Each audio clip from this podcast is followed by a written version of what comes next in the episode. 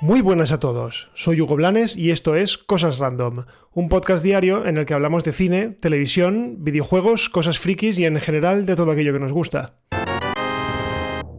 Empezamos con una noticia, la verdad es que bastante esperada, y es que la ceremonia de entrega de los Oscar se retrasa hasta el mes de abril para dar flexibilidad a los cineastas a la hora de poder presentar sus películas. Bueno, a causa de la consabida pandemia mundial del COVID-19, la Academia de las Artes y Ciencias Cinematográficas de Norteamérica, eh, la asociación que se encarga de entregar los Oscar, ha decidido retrasar la entrega de los premios hasta el 21 de abril. Teniendo en cuenta que la fecha prevista inicialmente para esta ceremonia era el 28 de febrero, pues bueno, supone más o menos eh, dos meses de retraso. Además, este retraso conlleva también un aumento del tiempo para poder presentar las películas, el cual se extenderá hasta el 28 de febrero. La verdad es que es una decisión lógica si tenemos en cuenta que muchas producciones quizás no hubiesen llegado a tiempo a la carrera de los premios debido a los sucesivos retrasos en sus estrenos. A mí, desde luego, me parece un movimiento de lo más normal y además eh, da tiempo a que películas que probablemente hubiesen caído de la, carrera, pues ahora tengan un poco más de tiempo, concretamente dos meses, para eh, exhibirse en cines y por tanto optar a, la carrera de los premios. Así que, bueno, dos meses tampoco importa tanto, así que, bueno, bueno es. Y ahora seguimos con un anuncio porque Warner ha anunciado el DC Fandom, eh, que es un evento que tendrá lugar el día 22 de agosto de este mismo año. ¿Y qué es esto? porque la verdad es que, que yo sepa, eh, DC nunca ha hecho ningún evento propio. Siempre ha hecho sus presentaciones en diversas convenciones, tipo la Comic Con, pero nunca ha hecho algo propio, como por ejemplo sí que hace Disney con el de 23. Bueno, pues ¿qué es esto? Se trata de un evento online que durará todo un día, o sea, 24 horas, y en el que habrá anuncios de películas, series de televisión, videojuegos, cómics y todo lo relacionado con el universo de DC. ¿Qué podemos esperar de este evento? Bueno, yo la verdad es que tiro un poco de imaginación porque aún no han dicho nada oficial y dejando de lado el cansino Snyder's Cut de la Liga de la Justicia, que seguro que mostrarán imágenes o un tráiler o lo que sea, eh, a mí lo que se me ocurre de primeras es que anuncien la esperadísima segunda parte de Man of Steel, la película en solitario de Superman que todos creemos, o la mayoría creemos, que merece una segunda parte, porque necesitamos ver más de, Superman solo él, no junto a otros superhéroes, no junto a Batman, no junto a la Liga de la Justicia, no, necesitamos ver más de Superman, necesitamos ver villanos de Superman. Imagino que también veremos el tráiler de Batman, probablemente también veamos un primer vistazo a Dwayne Johnson en el papel de Black Adam, no sé, puestos a pedir pues que no se dejen nada en el tintero y que, por ejemplo, anuncien algo sobre la película de The Flash, que parece que está ahí en stand-by, eh, que está un poco enterrada o semi-enterrada en un cajón y que, bueno, merece eh, o merecemos saber algo sobre el tema.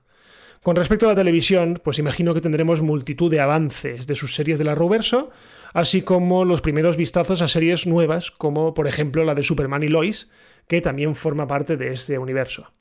Y por supuesto también habrá videojuegos, seguro, ya que en el evento se espera que se anuncie el nuevo juego de Batman, desarrollado por Rocksteady y Warner Bros. Montreal.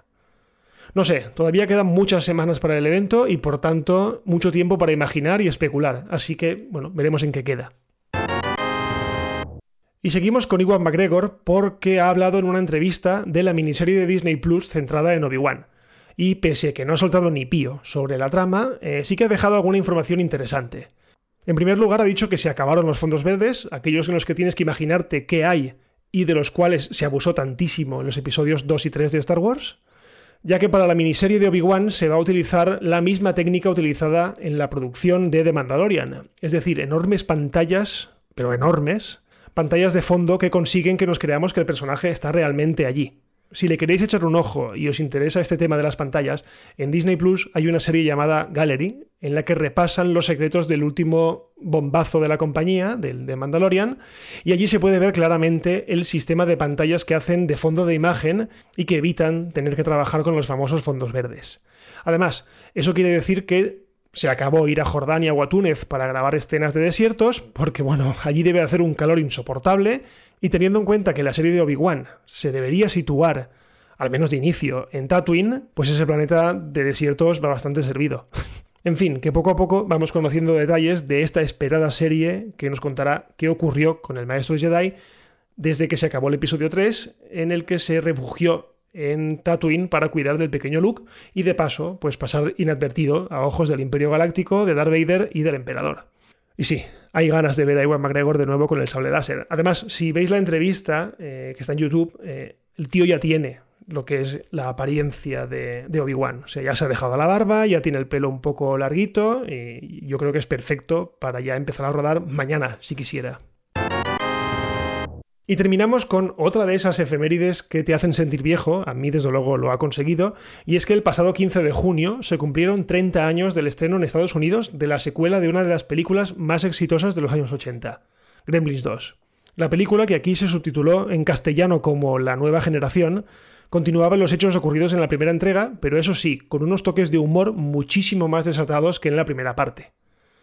La película eh, se consideró un fracaso en taquilla porque en Estados Unidos solo recaudó 41 millones. Y teniendo en cuenta que se habían gastado 50 millones en hacerla, pues no, no fue rentable para nada. Aún así, la película se ha convertido en una película de culto con el paso de los años, pero se ha de reconocer que Joe Dante, el director de las dos películas, se le fue un poco la mano con el humor. Más que nada porque eliminó de un plumazo todo aquel halo de terror ligero que tuvo en la primera entrega y la convirtió en mucho más excesiva. De hecho, el guionista de la película la concibió como una especie de parodia de la primera entrega y en general de las secuelas. A mí particularmente la película me gusta, pero he de reconocer que la primera es infinitamente mejor. Vamos, se mire por donde se mire. No sé, a mí eh, no me gustó, por ejemplo, el giro ese que se dio a un gremlin que ahora hablaba. Eh, no sé, pero bueno, tenía cosas muy buenas, como por ejemplo eh, Christopher Lee haciendo de científico loco, que bueno, aquello fue un puntazo porque tener a uno de los maestros del terror o de uno de los actores que más había participado en películas de terror, pues, jolín, tenerlo en la película era bastante guay.